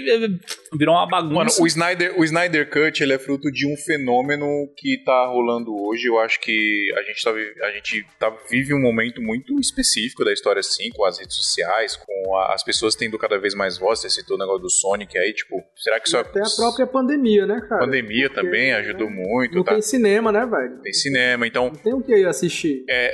Dito tudo isso, eu acho muito legal, né? Eu acho que quem acha ruim existir um corte do diretor de qualquer filme, putz, cara, sua vida deve ser muito triste, porque Só, só se não você assistir. go- é, só não assistir. E se você gosta daquela parada, você ter mais daquilo, tá ligado? É, é, falando É são nome os fãs de Star. Wars, né? Eu sou super fã de Star Wars, só que eu só gosto de um dos 14 filmes que existem. Rogue One. Sabe? Mas eu, eu sou super fã, só que eu só gosto de um. Assim, É complicado, cara, mas Entendi, eu cara. acho, eu acho super legal, eu acho que por, porra, pros fãs isso é muito bom. Então eu acho da hora isso existir. Obviamente que tem uma toda uma jogada de marketing em cima. Eu não sei se foi planejado o Snyder Cut, foi planejado, pensando no Acho que foi marketing. eu acho que acontecendo, eles- né? Eu acho que ele aconteceu e aí o estúdio abraçou e falou: beleza, então, vamos mergulhar de cabeça e vamos, vamos trabalhar o marketing disso aí. E aí aconteceu. É tanto que a, War- a War- a Warner já falou que não vai ter é, Continuação. Director's Calma, Cut calma. do, do. Não, Director's Cut do. Não é Aves de Rapina, não, do Esquadrão Suicida, por não, exemplo. não vai ter porque já- não vai ter porque vetou. ninguém sabe o nome do Não diretor. tem barulho suficiente, né, pra poder. Quem é o ter, diretor né? de Esquadrão Suicida? Ai, Ninguém caramba. sabe, por isso que não vai ter. Não vai ter. E hoje temos uma novidade dos nossos parceiros da AV Makers. Dos dias 7 a 14 de abril, eles vão ministrar um workshop épico, onde vão mostrar a execução de um job completo, feito por um cliente real, do briefing até a entrega final, passando por mercado, profissão filmmaker, narrativa, iluminação, operação de câmera, captação de áudio e edição. E ainda vai ter uma live onde vão debater como e quanto cobrar pelos seus trabalhos como filmmaker. Será um curso totalmente gratuito e com certificado no final. Não dá pra perder. Acesse bit.ly barra Filmmaker e garanta já a sua vaga.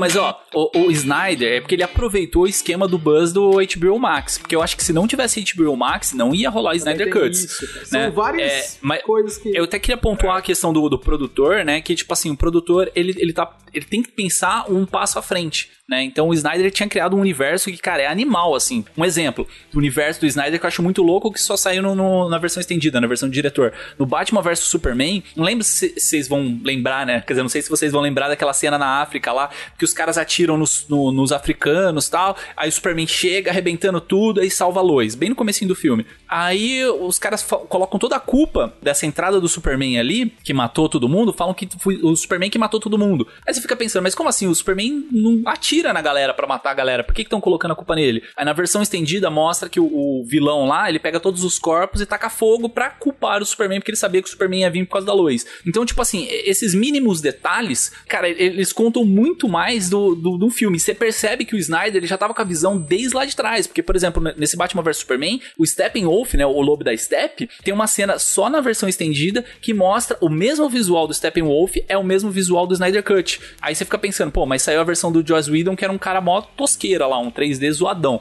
Sei lá, tipo, o cara quis assumir uma outra visão do, do, do Lobo da Steppe, porque a, visão do Lobo da Steppe tava formada desde do, do Batman vs Superman. Então, tipo assim, tem a questão do diretor, que ele, o Za- Zack Snyder, ele é um cara pra mim visionário, mas tem um produtor também pensando um passo à frente. Por exemplo, o Snyder queria colocar a cena final do filme, que é... Ah, eu vou falar aqui, quem não assistiu, não assistiu.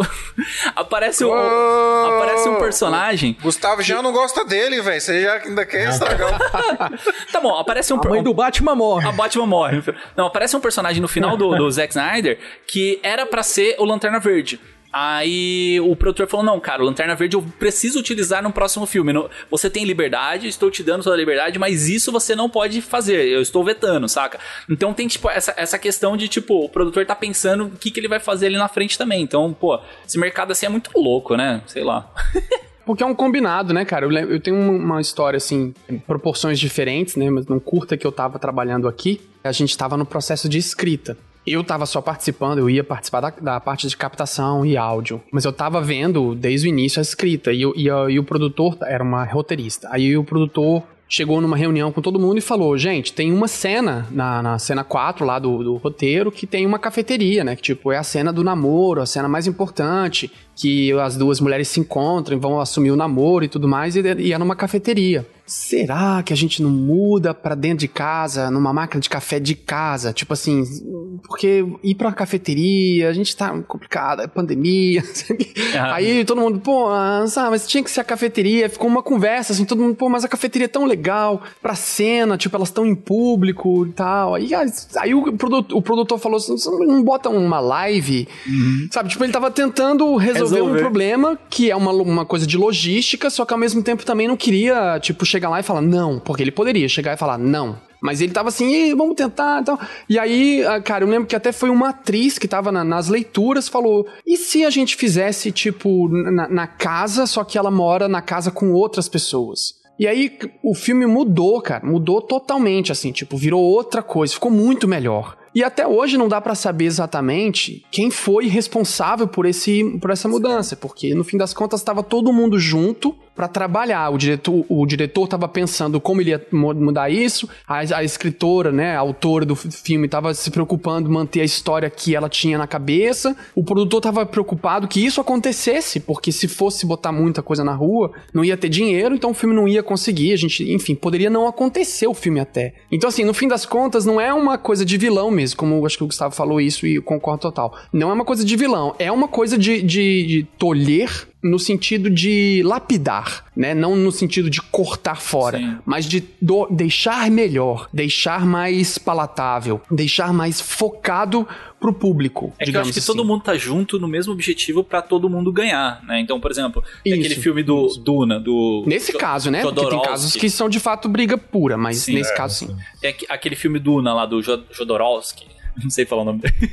que é, tipo, era um filme que o cara queria fazer com 12 horas, assim, uma baita de uma epopeia no cinema tal. O produtor falou, cara, eu consigo dinheiro, vamos fazer tal, não sei o que, mas, pô, 12 horas, cara, eu acho que não vai Uhum. rolar, tal, não sei o que. E acabou que nunca saiu no filme. Mas, tipo, eu, eu acho que tem essa questão, assim, da galera, tipo, vamos trabalhar junto pro negócio sair e a gente ganhar dinheiro junto, né? Porque no final, Uhum. dinheiro que importa. Eu quero Sim. fazer uma pergunta pra vocês. Eu não lembro de ter assistido o Director's Cut de, desses filmes que vocês falaram aí anteriormente. Ah, o Blade Runner você deve ter assistido. Ah, o Blade já- Runner sim. Blade Runner sim. Mas eu assisti assim, o Blade Runner eu assisti só o Director's Cut, eu acho. Eu não assisti o que foi pro cinema, por exemplo. Eu não era criança ainda.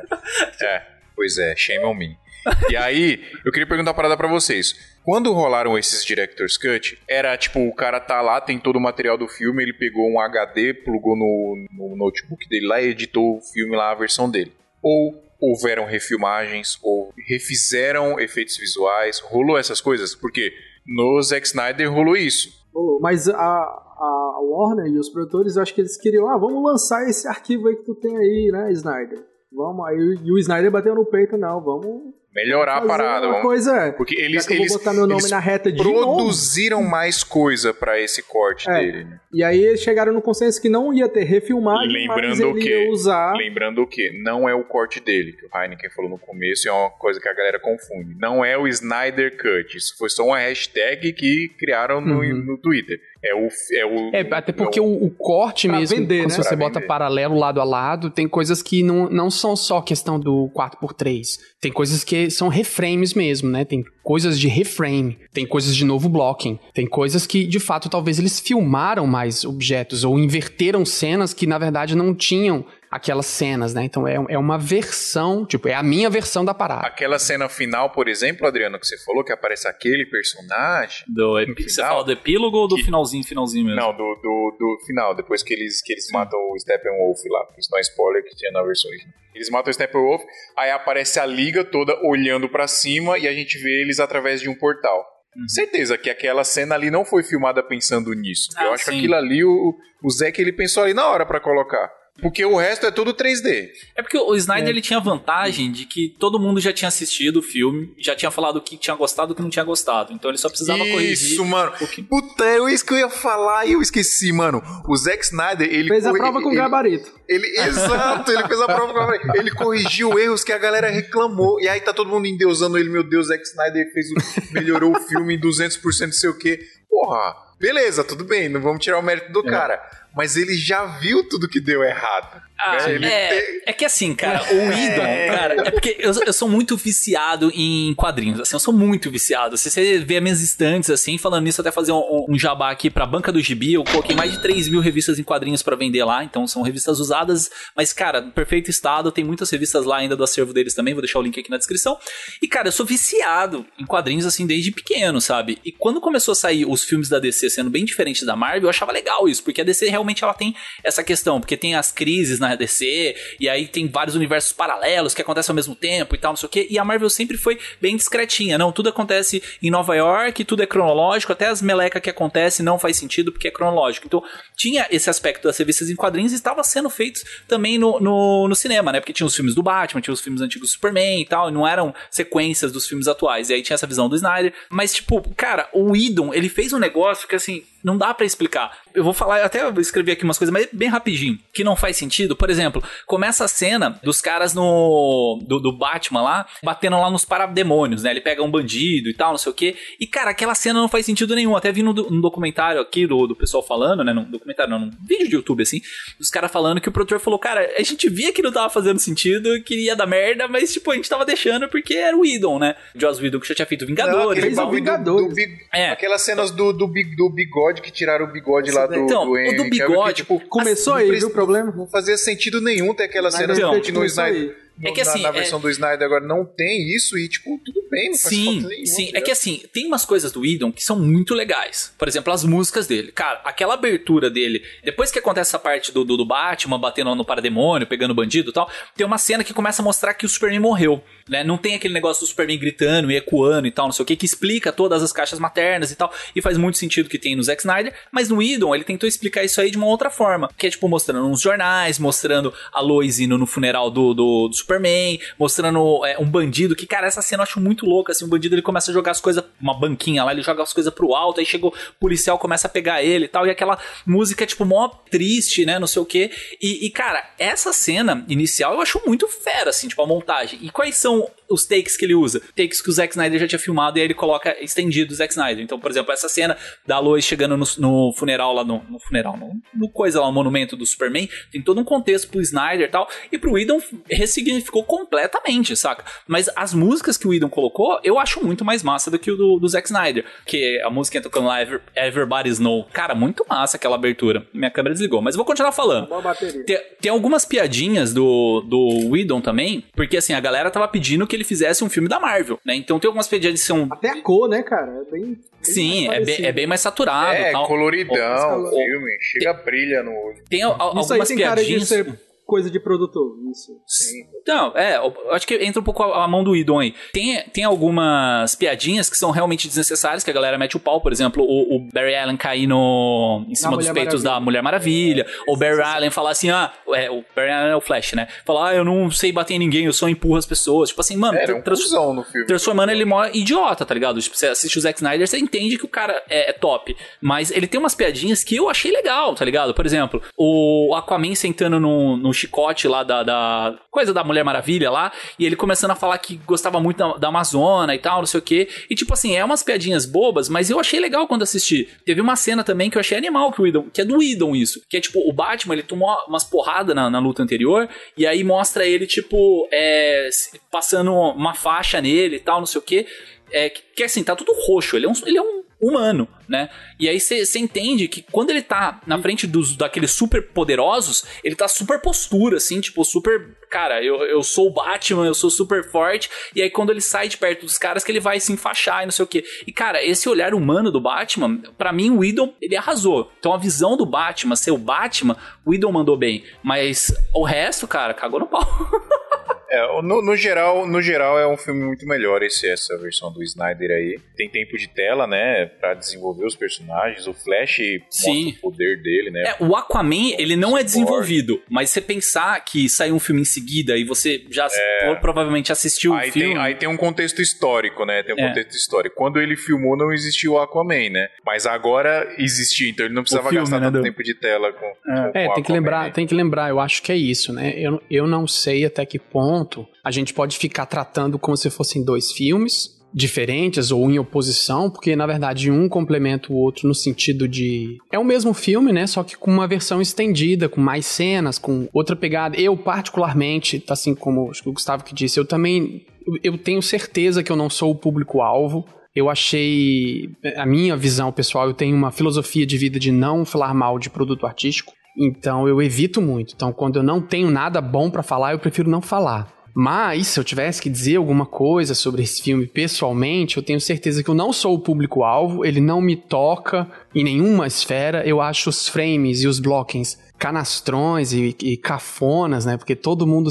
Não sei se vocês repararam, mas o filme inteiro são quatro horas de personagens que dão três passos em diante no fundo da câmera para se vira e fala alguma frase importante. É, é e bem depois massa se vira velha, e é- continua de novo. É tipo, é Todos muito os piegas, é, é tudo muito Todos. piegas. Mas É, o que você falou faz muito e sentido. aquela viradona é. assim e Exato. fala uma frase importante. Então- E todos os áudios são muito de estúdio, né? Tipo, ele tem um tratamento de estúdio. Sim. Você ouviu, tipo, os caras estão sempre no mesmo lugar. Os caras estão debaixo d'água, estão dentro de uma nave, Tá estão na rua e, e o som tá sempre de estúdio, tá todo mundo. Tipo, é muito tratado, né? Tipo. É, e, e esse tipo de coisa é, me tira um pouco, mas porque eu sou eu vou bem da técnica, não, eu sou daquele eu sou do público que assiste o filme pensando onde tá o boom. O tempo todo eu fico, onde, onde é que será que eles botaram o boom? Ah, o boom deve estar pra cá. Você fica por que, que, pensando eu- ali. por que, que botaram a câmera pra lá? Por que, que eu mudei a câmera pra cá? Mudaram a câmera? Que lente é essa? Eu fico Ah, assim. não, cara, eu dou graças a Deus que eu consigo desligar isso, mano. eu não consigo. eu- Pra mim é quando eu 100% vou- o tempo todo. Essa é a diversão pra mim, na verdade. Mesmo os filmes que eu me emociono, choro, eu sou super tranquilo com chorar no filme, eu choro, choro mesmo. E mesmo assim eu fico assim, poxa, que legal botar a câmera aqui numa dolly. Isso é uma dolly, eu tô chorando. Então assim, eu achei o filme escuro, eu achei o filme. Eu achei o filme escuro. Me deu vontade de aumentar o brightness Olha, da minha É TV. prestar atenção agora, né? Tipo, tipo assim, ó, o cara É, tá eu fiquei, eu fiquei um pouco. Beleza. Eu fiquei um pouco cansado de, de, de, de, de ver. Achei ele canastrão. Mas eu acho que, na verdade, ele é muito possível ser visto porque existe o outro também. O outro me apresentou um monte de coisa pela primeira vez, e esse, na verdade, é só uma continuação daquela história, ou a história de novo, só que com mais informações, né? Só que, não, É, não de lembrando, ela não é. Eu não acredito que seja uma versão. Outro filme. é, outro, não. Pra mim, cara, é só o mesmo filme, só que maior. É como o Senhor dos Anéis versão estendida. É tipo isso. É um. É um, é Não, um- mas é tem, um- tem, tem algumas decisões que. Enfim, a gente pode entrar de novo na, na discussão quem decide. É porque eu não acho que sejam tão diferentes. Eu entendo o que você tá falando. Tipo, tem decisões que são mais adultas, tem decisões que são um Sim. pouco mais sérias, tipo a saturação mesmo, né? O f-stop, parece eu- que eles mexeram no f-stop da câmera, cara. Porque o filme realmente não tem muito contraste Mas, com as... ó, mas, por exemplo, um negócio, um negócio que foi o que mais o que me impactou logo de cara, que é, obviamente acontece no começo do filme, mas que me impactou assim, que eu falei, caramba, né, tem um bagulho diferente aqui, que é o- justamente o Steppenwolf. No filme do Josh Whedon, tipo, quando ele fofinho. aparece, quando ele aparece, você, ah, mano, beleza. É fofinho, Zoado né? aí, que dá, É, dá umas mas, aí. Fio, Nesse não, eu você- concordo você, contigo. sente medo do bicho. É tipo o, o Thanos matando o, o Loki lá no começo do Vingadores lá e dando um cacete no Hulk você, caralho, o que, que é É esse é maluco isso, aí, pra mano? mim, pra mim Entendeu? é porque talvez é isso. Eu, como eu falei no início, eu não eu me considero não o público-alvo. Porque Sim, pra mim eu exatamente. vejo, eu vejo bonequinho E olha, CGI, e olha que saca? engraçado, E Heineken. Tudo que você falou eu concordo. Tudo que você falou eu concordo. O filme é tudo que você falou aí mesmo. Ele é piegas, ele é canastrão, ele é Uhum. massa véi. Mas é, pra o público-alvo é, Uhum. é legal. Sim, é divertido. É, é porque É genial. eu assistindo, eu Genial. queria ver o Superman, cara. Então na hora que o Superman chega, tá ligado? Você fala, ah! Não, tá ligado? quando o Superman chega, Superman de roupa preta, porra. Cara, é muito brega quando o tava- Superman você já chega. É tão idiota. Superman do Bop. eu falar pra minha, pra minha esposa que eu gosto do Superman, mano, pensa na. tipo, eu quero ver o Superman, Porra, tá ele ligado? Público-alvo, né? Ah. Ô Heineken, eu achei extremamente brega quando o Superman aparece. Que ele aparece, toma o bagulho ele. Não, estou impressionado. É, desapontado. Nossa. Ah, mano. pra quê? É muito brega, mas é da hora. Aí eu Não, eu é concordo, eu acho. Mas aí eu só queria colar. É porque é o, se- é significado que a gente dá também, né, Phil? Então a gente tem- Claro. acompanha esses personagens já há um tempo. Então, tipo Claro, assim, claro. o peso que eles têm é outro, né, no filme. Uhum. É, mas assim, o que eu queria colocar sobre o lance da, da questão de não ser uma versão diferente citando um outro filme, tem um podcast que saiu agora, a gente fez sobre o A Chegada, né? Aí no, no filme A Sala de Chegada tem, edição da chegada. Pode É, falar, depois eu mando o tem boleto uns- pro Rafael. tem, uma, tem uma chegada. A chegada tem uma cena que é quando a personagem principal tá sonhando, aí ela acorda. E é muito legal essa cena. Não sei se vocês já lem- lembram desse filme ou viram esse filme. Esse filme é, é genial. E aí ele tem uma cena muito clichê que ele corta o X da, da, Eixo. É, quando corta o eixo da cena, né? Que tipo, você tava com o personagem da esquerda pra direita, e aí é, é- é a primeira vez que acontece, na verdade, acho que é a única vez do filme, em que a personagem pergunta uma coisa, e aí a, a câmera vai pro outro lado, cortando realmente o eixo e, fa- e fazendo aquilo que, pra quem presta atenção, fica estranho. Tipo, por que, que ela foi pro outro lado, não devia ter ido pra ali? Porque fica estranho, você fica vendo o personagem olhando pra um lado esquisito. E quem faz isso faz com intenção de mudar alguma perspectiva. Chama e aí ela olha. isso, não é, o Heineken? Efeito Não, Kuleshov, Kuleshov é um o negócio do- assim. É de iluminação. Não, não, Kuleshov são aquelas imagens daquele. Você vê uma, uma figura, e depois você vê outra figura, e aí relaciona a última figura com a figura que você viu anteriormente. e. Sim, sim, sim. É, o, o corte de eixo tem várias vezes. Aquele, aquele filme do Bastardos Inglórios tem uma cena muito clássica, que também é muito estudado, que o, o personagem tá tentando quebrar, o nazista tá tentando quebrar o fazendeiro, né? Tentando fazer com que o fazendeiro aceite ou não. E a câmera tá só de um lado, a gente tá vendo só de um lado. Fica resposta, pergunta, resposta, pergunta. Aí quando ele Genial vai. né? re- quando ele realmente resolve entregar os amigos, o Tarantino bota a câmera do outro lado. E aí a gente vê ele falando, né? Tipo, quando a câmera muda de, de posição, o personagem também muda de posição. E é, um- é um- é sutil, ninguém repara, que, a não ser que você esteja realmente prestando atenção nisso, mas ninguém repara, fica, enfim. Mas ro- rola isso no filme, o personagem troca de lado de um jeito esquisito, e ela olha pra cima e tá olhando, e aí ela vê o heptapod lá, tipo, ela vê o alienígena. E essa cena, eles contaram, o roteirista contou depois que ela não tá escrita e ela não tá filmada, ela foi feita na pós mesmo, tipo, tinha uma cena filmada da atriz sentada na cama do outro lado e ela tava olhando pra parede, sabe? Tipo, tinha essa cena. E aí eles pegaram essa cena, chamaram o, o, o pessoal do VFX e construíram o personagem lá. Ou seja, é uma criação em cima do que tinha. Não é uma criação em cima de uma nova ideia. É isso que eu quero dizer. Tipo, no caso do Zack Snyder, ele tinha muito material, uma quantidade gigantesca de material. Então, assim, não é outro filme, já estava lá. Ele só foi É. reduzido e recortado, focado coisas mais juvenis, mais simples na primeira versão, e agora uma versão mais adulta, mais, sabe, do, do, do privê lá pra cima, depois Mostra das 11 da sangue. noite, tem Mostra sangue. O Whedon, Tem ele sangue. queria fazer aquele negócio de, tipo, não fazer rated R, né? Tipo, um filme. Então, por exemplo, ninguém mata, ninguém fala sobre morte, tem todos uns discursos de, tipo, ah, eu Não sou é o super-herói Whedon, né? e não O- sei como o que é, é, faço pra liderar, né? Do, a primeira versão do Liga da Justiça. Já nesse segundo, o Snyder tava que se foda, vão matar. O Superman matou no primeiro filme do, do Snyder, por que, que não pode acontecer mais O, mortes nesse Ste daí? o Steppenwolf É, arranca mas- a cabeça de Amazona, rapaz. Arranca. Mas, cara, é tem, tem um negócio que muda completamente a lógica do filme do, do Zack Snyder, que é o negócio de quem o, o vilão, né, o Steppenwolf, recorre. Porque no primeiro, o primeiro filme, talvez pra tentar encurtar, eles falaram que é tudo por causa da caixa materna. A caixa materna é a mãe do Steppenwolf e tal, não sei o quê. E, e o filme roda em volta da caixa materna. Já no segundo filme do Zack Snyder, não, cara. É o Darkseid que é o, é o quem o Steppenwolf é submisso, sabe? Então, tipo, já muda com- bastante a ideia. É que aí é complicado, porque você tá falando de uma reedição de uma reedição, né? Então, tipo, o Whedon já, já tinha reeditado e tal. Mas eu queria puxar um pouquinho aqui, só pra gente fugir um pouco de, de Zack Snyder, voltando pra um pouco da nossa realidade, assim, de videomaker, de cinegrafistas e tal. Até quanto é o limite dessa visão do diretor com o cliente, né? Então, até o, o Ale tinha me falado, assim, de um negócio que eu fiquei pensando, cara. Se é correto a gente publicar uma versão própria nossa, de um vídeo que a gente fez publicitário, alguma coisa do tipo, e que não foi aprovada pelo cliente, né? Então eu queria que o Ale falasse que a gente mal deixou o cara falar aqui. Ele não falou porque ele não quis, oxi. É verdade. Vai botar a culpa em Você não. conhece o Smia, o Smia você tem que entrar assim, ó, já falando. Então, ó, vamos tentar, né, pensar, trazer pro, pro nosso universo aqui de filmadores, de pensar, cara, quando eu sou contratado ali pra criar lá, sei lá, uma propaganda, né, vídeo publicitários, e aí, o que é que eu faço? Eu, sei lá, tô na versão 11 já do vídeo. O vídeo foi aprovado, mas eu, ah, cara, essa aqui não, não condiz mais com o que eu tinha pensado, mas eu quero usar isso aqui como portfólio, quero us- usar isso de alguma forma. Eu, eu sempre fico também nesse dilema de saber, cara, eu, eu vou publicar lá na, no meu Instagram, né, que é o meu portfólio, que é a minha vitrine, eu vou publicar a versão que eu acho que é a correta ou a versão que eu fui pago pra fazer. Isso pra mim também acaba sendo um dilema e eu confesso que eu não tenho um, um modus operandi pra isso, vai de cada caso.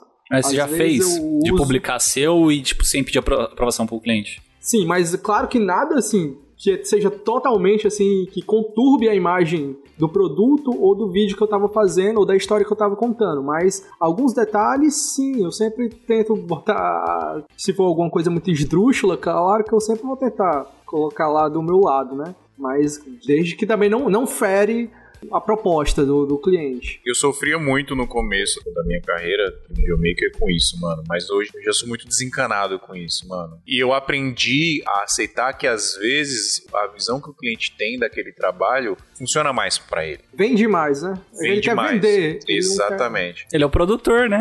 Exato. Ele conhece, né, cara, a marca dele, o produto dele. vai alcançar lá o propósito que ele quer. E às vezes, assim, hoje pensando como um empreendedor também, pensando como um cara que vende, que tem, que tem empresa, etc. Eu já falei, eu falo muito disso, você passa a criar uma empatia com o seu cliente. Que é uma coisa que no começo, quando você é só o artista, é difícil você ter essa empatia, porque a gente precisa aprender que a gente está vendendo um produto para um cliente que vai usar isso para vender alguma coisa. 90% dos casos. Então a gente precisa ter essa empatia. Só um paralelo ao episódio, o produtor não é seu inimigo. Ele quer Exatamente. ganhar dinheiro junto com você. Exatamente. No caso, o produtor executivo é o cliente aqui. É, exato. E, e se você ajudar ele a ganhar dinheiro, ele vai te contratar cada vez mais.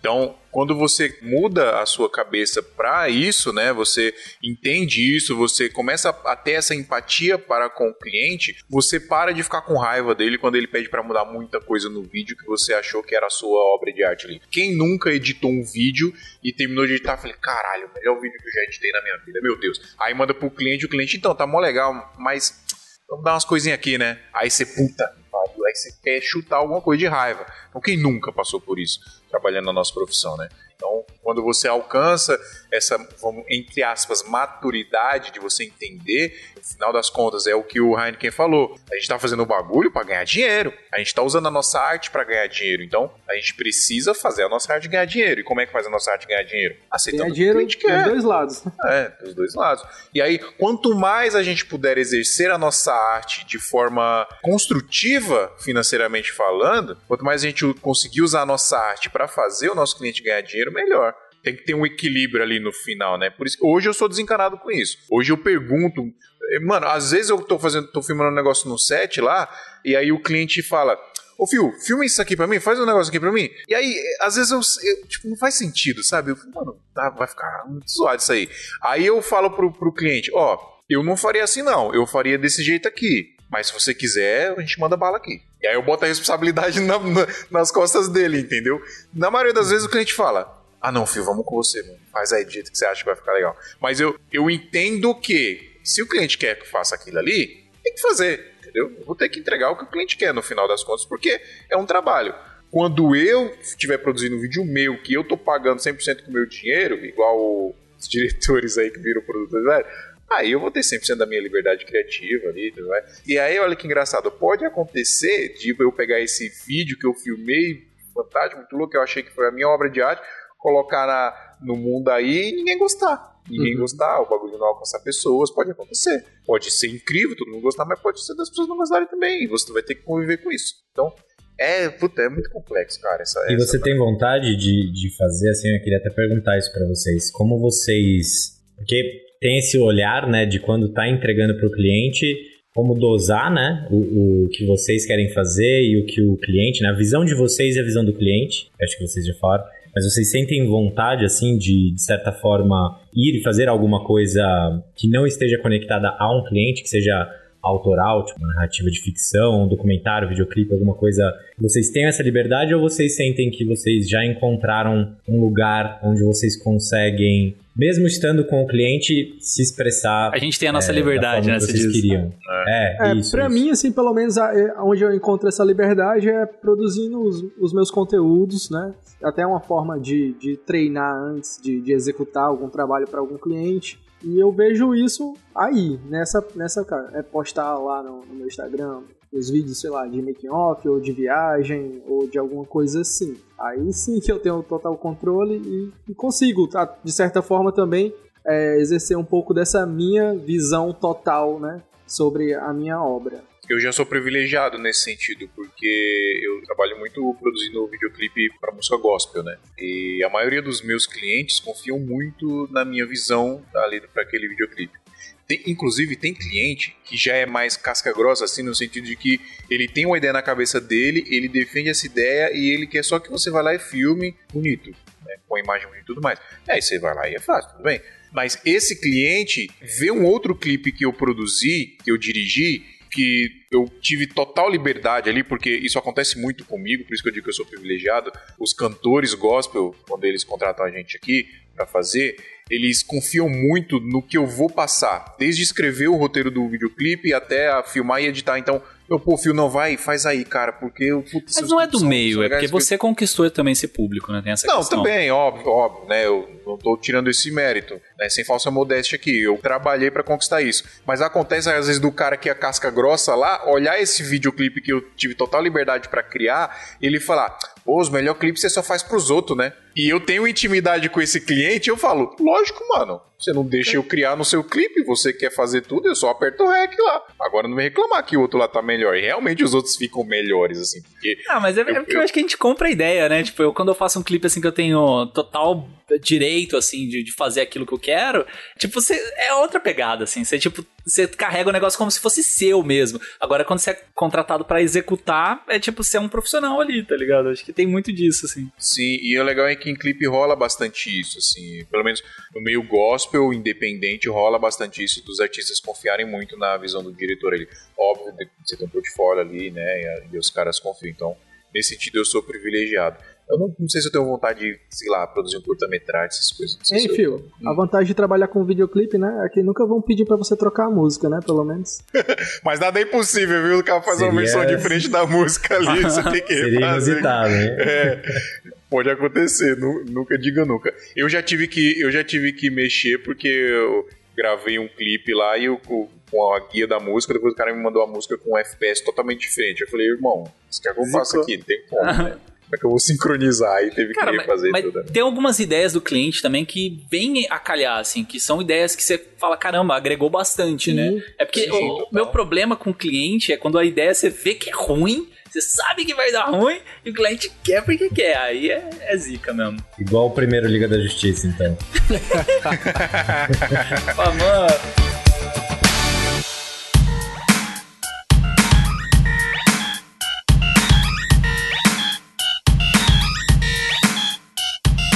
Galera, eu preciso muito terminar. Pelo amor de Deus, a gente já estourou o tempo aqui, mais de meia hora. O papo tá bom demais. Muito da hora, pessoal. Obrigado, obrigado. Valeu, Heineken, valeu. Valeu, valeu, Ale. Valeu. Valeu, Ale. Montenegro, valeu, Gustavo, valeu, Drico. Ô, Ale, por favor, volte mais. E Heineken e, e Gustavo, vocês, puta, é uma honra ter vocês aqui. Muito da hora. Obrigado, convidar cara. mais vocês. Quero são um pedir, monstro do eu cinema. quero pedir desculpa porque a gente convida muito, convida pouco vocês, né? Precisamos convidar mais vocês pra participar. Pô, no, no último, vocês nem me avisaram quando saiu o último episódio. Eu fiquei, ué, mas não rolou? Será? Será que eu, eu falei tanta besteira assim? Mano, o Gustavo, sabe o que, que a que ele gente foi é? cortado e vai A ter gente- que ter uma é. versão do, do Gustavo Cuts? naquele, A gente é incompetente, velho. Você tem que, você tem que entender Gustavo. Cuts. Nós somos incompetentes. Ó, vai sair agora o- a versão no, no podcast do Gustavo. Falando nisso, faz o jabazinho de vocês aí. O Heineken tem o podcast, segundo corte, né? O Gustavo também. Fala um pouquinho aí, Heineken, do seu podcast rapidinho pra nós. Então, eu criei eh, no ano da pandemia, no ano passado, e nesse ano agora, nessa virada, né? Vai fazer um ano já. Uma playlist dentro do podcast Sala de Edição, que é um podcast já sobre audiovisual, sobre pós, na verdade, é sobre edição, né? E do audiovisual como um todo, bastante focado em software, cinema e tal. Maravilhoso podcast. E aí eu propus pra eles, eu falei, ó, eu tenho uma ideia de fazer um podcast Segundo sobre corte. cinema diferente do que rola por aí. Assim, eu não, eu não quero ficar falando do que eu acho do filme. Eu quero pegar o filme, ler o roteiro, pegar o filme, reeditar o filme, Olha o cara entender uma editando o cena. filme.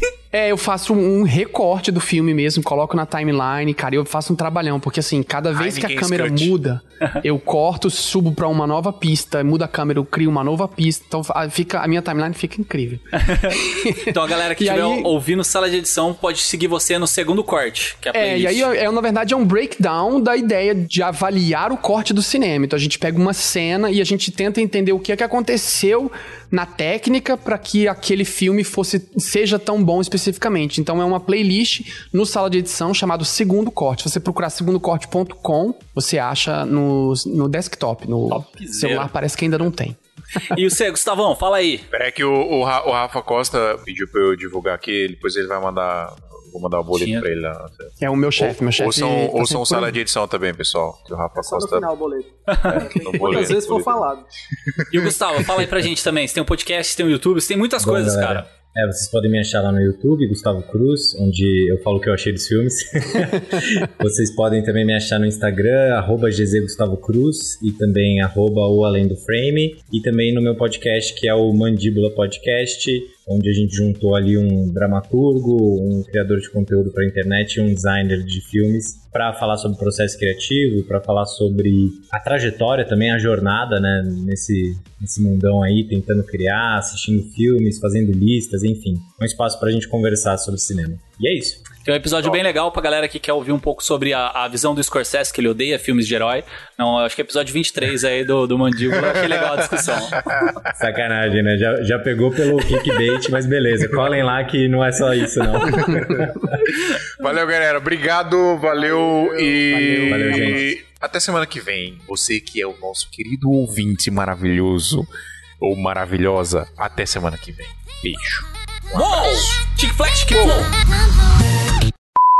Nossa, Mano, a gente gravou História 40. 40. Meu Eita, Deus. vocês são doidos. Vocês falam muito. Vai ter que ter o João's Cut aí, viu, Du? João Editor. Adriano's Pode Cut. crer. Cara, mas foi, foi da hora. Adriano mano. João Scut. Esse programa foi editado por Adriano João Videomaker. Produções audiovisuais e podcasts.